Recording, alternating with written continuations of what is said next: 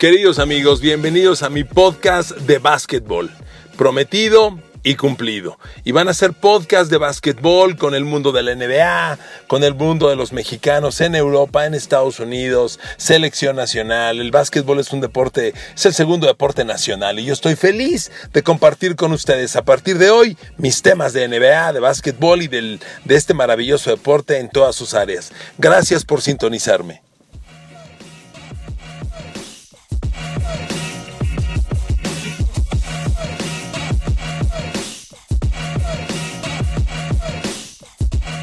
Saludo con mucho gusto a todo mi público que sigue este podcast del básquetbol, podcast que hoy será sobre la temporada NBA 2019-2020. Queridos amigos, gracias por acompañarme, gracias por sintonizarlo, gracias por sus likes, por sus follows, por darle calificación al podcast. Aquí estoy para platicar con ustedes de esta gran temporada NBA. Miren, les voy a ser honesto, queridos amigos. Yo quería hacer de este podcast el previo de la NBA, pero en semanas pasadas resultó muy, para mí era muy importante a, adelantar, arrancar los podcasts de básquetbol, retomando la historia de la NBA de los noventas, que creo que es tan bonita y tan romántica para ustedes como para mí.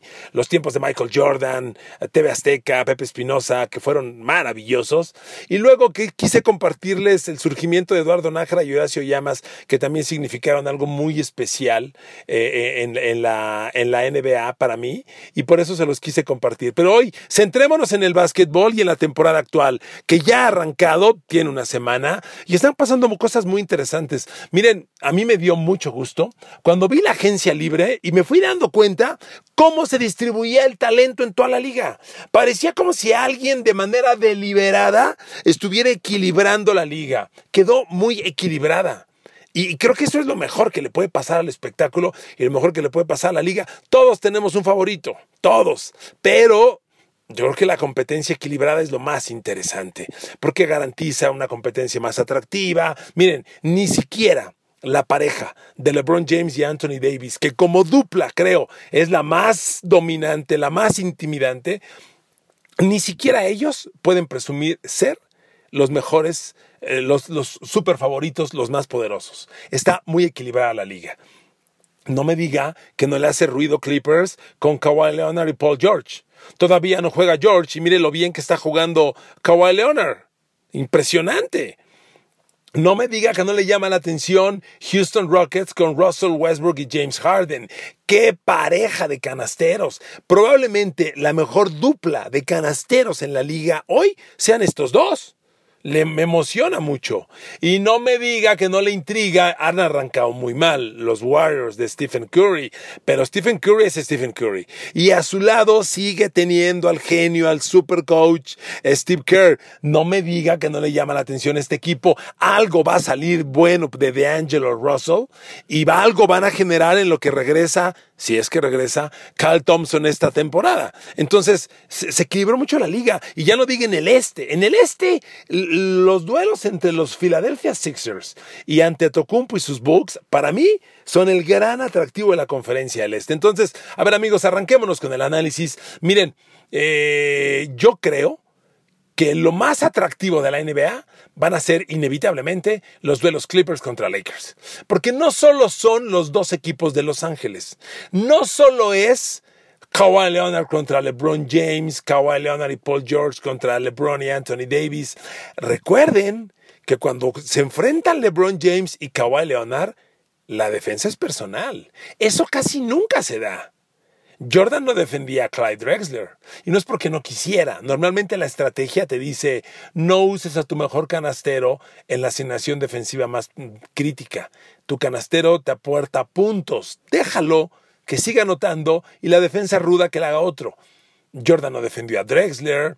Eh, históricamente tu mejor votador, o sea, tu mejor no va uno a uno contra el otro. Eh, entonces, a mí me llama la atención que Kawhi Leonard agarra a LeBron y no es de hoy. ¿Usted recuerda la final de San Antonio Spurs contra el Miami Heat? La defensa de Kawhi Leonard, ahí surgió al estrellato Kawhi Leonard. Su defensa contra LeBron James es la nota, fue la nota y lo sigue siendo. Entonces, cada vez que Clippers y Lakers se enfrenten, que se van a enfrentar cuatro veces en la temporada regular.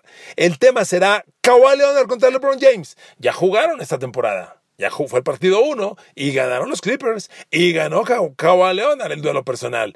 Por eso es un doble atractivo. Los Ángeles contra Los Ángeles. Clippers ha sido el eterno perdedor. A ver, ¿cuántos Clippers perdedores recuerda usted? Todos, todos.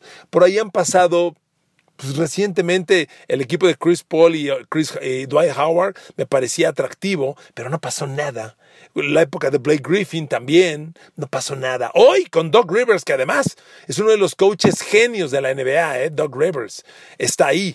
Amigos, está muy interesante, muy interesante, sinceramente.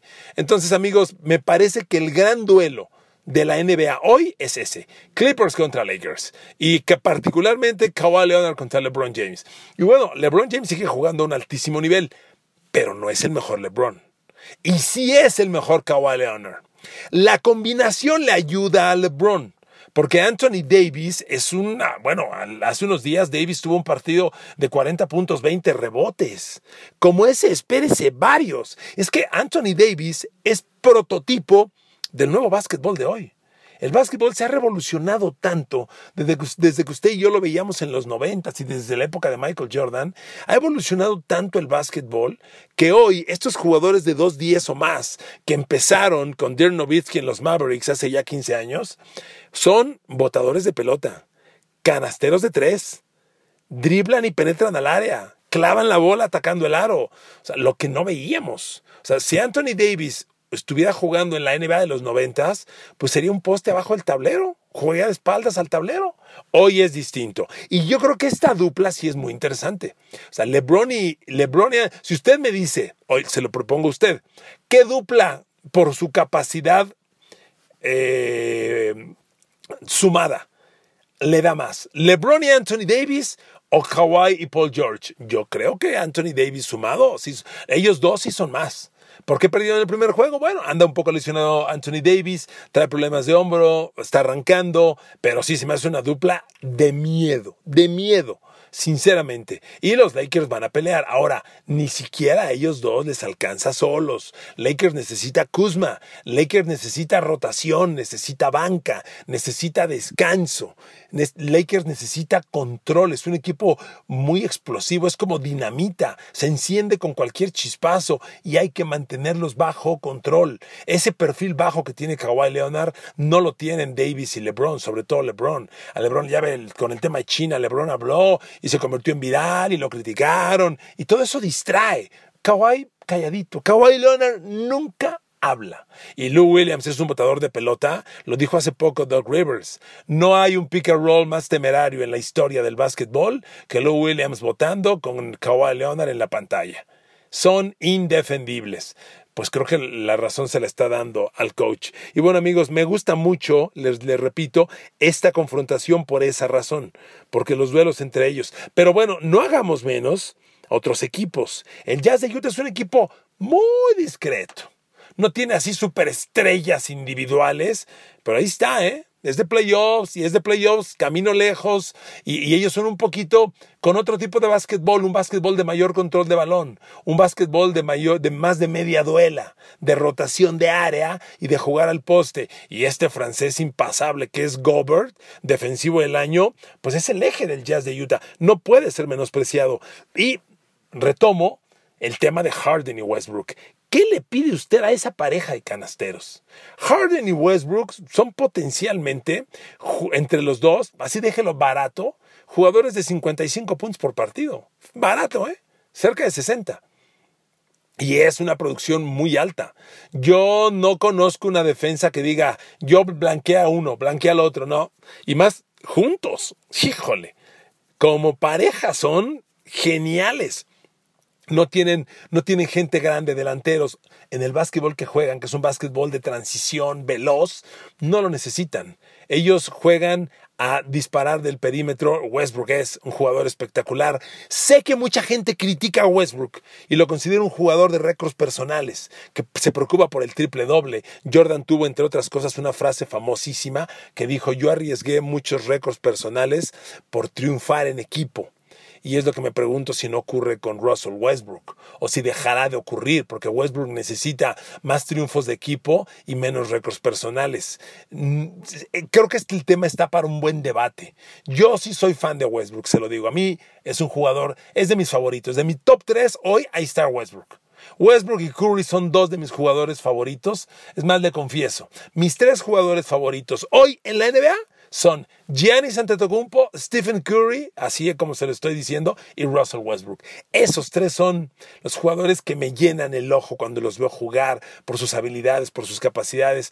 Y entonces, eh, yo no sé si Westbrook realmente por la obsesión del triple doble, por la obsesión de la marca personal, tenga que bajarle para que el equipo gane hay que verlo con Harden. No se les olvide que fueron compañeros en, los, el Thunder de Oklahoma. Es increíble cómo aquel Thunder se deshizo, ¿verdad? Lo que ese Thunder pudo haber hecho. La colección de talento que tuvo, que se empezó a ir, a ir, a ir, a ir, es, impresionante. Y se sigue yendo, porque este año se fue este, el turco, este grandote. Ay, me pegó el Alzheimer, ahorita, ahorita les digo que, quién es. Entonces, amigos, ahí están. Los Rockets tienen todo para pelear. Todo, todo, todo para pelear. En realidad es un equipo de altísimo, de altísimo potencial. Yo los colocaría solo un centímetro abajo del duelo Lakers-Clippers, sinceramente. Y con esto la conferencia del, este se ve, del oeste se ve interesantísima. San Antonio Spurs no trae la fortaleza de antes. Es claramente un equipo que sigue tratando de renovarse. Me intriga Mavericks. Porque, bueno, por Porzingis ya regresó entero. Se ve entero, cuando menos. Ojalá el físico le aguante. La, esa lesión es durísima. El ligamento cruzado para un basquetbolista es una lesión durísima. La misma de Thompson en los Warriors. Pero de arranque lo veo bien. Y Luka Doncic. Además, amigos, Mavericks, un equipo de siete basquetbolistas extranjeros. Miren, Todavía narrábamos NBA en, Azteca cuando Don, Don, Nelson, el coach de los Mavericks, cuyo hijo Donnie Nelson, gran amigo de Nájera, era, el director de operaciones. Don Nelson, papá, cuando trajeron a Novitsky de la segunda división del básquetbol alemán, Don Nelson dijo: El básquetbol es un deporte mundial. Es demasiado arrogante pensar que los mejores jugadores están en los Estados Unidos. Hay que ir al mundo a buscarlos. Y bueno, trajo a Novitsky. Yo les aseguro que si Novitsky hubiese sido estadounidense, ya estaría hoy bautizando como nuevo Larry Bird. Para mí Novitsky fue la nueva versión de Larry Bird. Igual de temerario, igual de canastero, igual de sorprendente, con una longevidad increíble, pero pues, como que le incomodaba un poquito a la, a la afición NBA para mí fue un Larry Bird todo el tiempo. Dignísimo competidor, atléticamente distinto, no era un jugador violento, agresivo, como tampoco lo fue Larry, pero su tiro de media y de larga era indefendible. Y, hoy los Mavericks siguen fieles a esa, a esa cultura del extranjero. Siete extranjeros. Ahí está JJ Barea. Y hablando de extranjeros, pues otra vez una temporada sin mexicanos. Gustavo Ayón quiso regresar. Miren, Gustavo era muy difícil que regresara por su edad y porque trae un antecedente muy pesado de lesiones. Esta última temporada se lesionó la pasada en, el Real Madrid. Eh, y, además 34 años son difíciles. Para que llegues a la NBA, después de haber estado ausente 4 o 5 años como él lleva, y, y el tiempo que Gustavo estuvo en la NBA, seamos honestos, pues no rindió y se lesionó mucho. Entonces era muy difícil su regreso. Yo siempre dije que Gustavo en Europa tomaba la decisión correcta y no lo juzgó. Vean qué brillante carrera ha tenido. Hoy en Rusia le está yendo bien, pero es una pena otra vez una temporada sin mexicanos. Juan Toscano eh, Anderson Toscano intentó con Clippers, estuvo muy cerca, está cerca Toscano, está rozando la NBA, ojalá se quede. Lo de Jorge Gutiérrez me llamó mucho la atención cuando lo firmaron, sinceramente no lo entendí porque yo lo vi en México y lo vi muy disminuido, ya no vi el Jorge Gutiérrez de antes y tan razón tenía yo que de inmediato, tan, tan rápido lo firmaron como lo dieron de baja otra vez. Nuevamente tenemos una temporada sin mexicanos en la NBA y para que llegue un mexicano van a pasar años, ¿eh? En mi opinión, tres o cuatro, mínimo. Es otro tema en el que hablaremos más adelante. Entonces les decía, Mavericks me intriga por su cantidad de extranjeros. Y bueno, los T-Wolves son otro equipo que tiene mucho talento, que ha acumulado, acumulado, acumulado eh, primeras elecciones de draft y está ahí, no ha caminado. Carl Anthony Towns le está quedando grande el duelo contra Joel Embiid, se acaban de pelear. Siento que es un equipo no con todo el talento, pero bueno, ahí está y va a pelear. Vámonos a la conferencia del Este. Aquí para mí es Giannis Antetokounmpo contra Joel Embiid. Y veo a Joel Embiid y los Sixers como el equipo más talentoso de la Conferencia del Este y uno de los más talentosos en la NBA, con, el gran, con la gran carencia de la sangre y el liderazgo de un buen veterano. Ese es el tema de los Sixers, en mi opinión. Y al llegar Al Horford, el dominicano, que tuvo una gran temporada pasada con los Celtics, de hecho en el playoff le jugó muy bien ante Tocumpo, aunque perdieron, tuvo partidos en los que hizo ver mal a Giannis. Entonces yo creo que Al Horford es perfecta adición para Sixers, probablemente justo lo que faltaba para sacar un equipo que pueda competir y que pueda ganarle a los grandes. No, no, le veo, no le veo debilidades, no lo veo. Sinceramente, es un equipo completo, con rotación. Pues Simmons, el australiano Ben Simmons, es otro fuera de serie, un poquito tibio, un poquito, un poquito apático, pero con un talento. ¿Sabe usted que, que, Ben Simmons tiene las mismas proporciones físicas, atléticas, la misma estatura, lo mismo largo de brazos, lo mismo largo de piernas que LeBron James? Son jugadores idénticos. Y Simmons tiene una inteligencia maravillosa y está hecho en el extranjero. Y un basquetbolista hecho en el extranjero, como pasa con Doncic, es un basquetbolista más técnico, menos agresivo, menos violento y a veces más inteligente para leer la cancha, para anticipar el juego. Por eso a mí me parece que Simmons es una superestrella en potencia. ¿Qué va a pasar contra los Bucks? No lo sé. Yo a los Bucks los veo el equipo todo Giannis.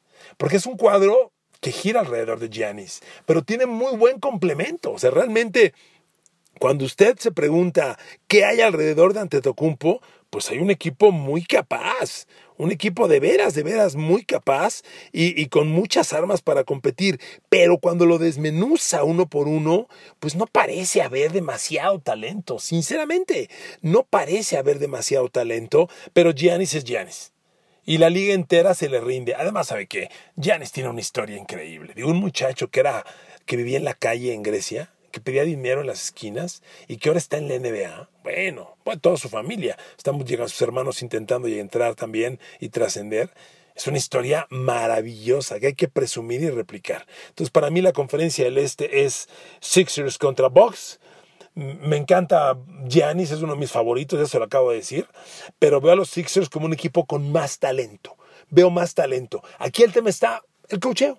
¿Quién sea mejor cocheado? Creo que a Raptors le va a hacer inmensa falta Kawhi, aunque van a pelear porque tienen un equipo muy competente y un coach maravilloso. A los Celtics los veo que no les alcanza y no les alcanza y no les alcanza. Y fuera de eso, pues la conferencia del Este se sigue rezagando. No llegó una gran cantidad de talento. Se esperaba que la primera selección de draft eh, eh, llegara para los, para los Chicago Bulls y Zion Williamson llegara, pero a los, a los Bulls, pues no fue así, usted ya lo sabe. Zion Williamson llegó para los Pelicans, están en la conferencia del oeste. Zion arrancó lesionado. El gran show ha comenzado como la gran decepción. Ojalá solo sea un capítulo, pero además no es poca cosa, ¿eh? Dos meses fuera. Es un montón, de seis hacia ocho semanas la ausencia. Queridos amigos, Vamos a seguir hablando de NBA en los próximos podcasts. Yo les agradezco infinitamente que me sigan. Amigas, amigos, escríbanme, compartamos opiniones. El básquetbol es maravilloso. Hay muchos temas para desmenuzar. Habrá podcasts exclusivos para hablar de los mexicanos, para hablar de la selección mexicana, para hablar de la de Meva, que sigue siendo un mugrero, perdón, pero no pasa nada en nuestro básquetbol. La LNBP, por segundo podcast se los digo, no me gusta es una liga que nunca desarrolla mexicanos y ahora está atentando contra las universidades, que son las que sí desarrollan jugadores. La LNBP está mandando sus equipos a sacar a los jugadores de la universidad. Los sacas de la escuela, no terminan el colegio, los ilusionan con dinero. Eso es terrible. ¿Dónde está la de Meva? ¿Dónde está la señora Sochi Lagarda para meter las manos? Ella que está tan involucrada con los temas escolares, ¿dónde está? Ojalá hagan algo al respecto. Queridos amigos, ha sido un placer. Los quiero mucho. Les agradezco que escuchen el podcast, que lo bajen, que me den follow, que me den like, que, que, me que lo califiquen, que le den su opinión. Aquí estoy en todas las plataformas. Les mando un abrazo, los quiero mucho, que Dios los bendiga y nos escuchamos próximamente. Gracias. Este fue el podcast del básquetbol y de la NBA para Kike Garay y todo su público a los que adoro, adoro, adoro. Bendiciones, que les vaya muy bien. Gracias.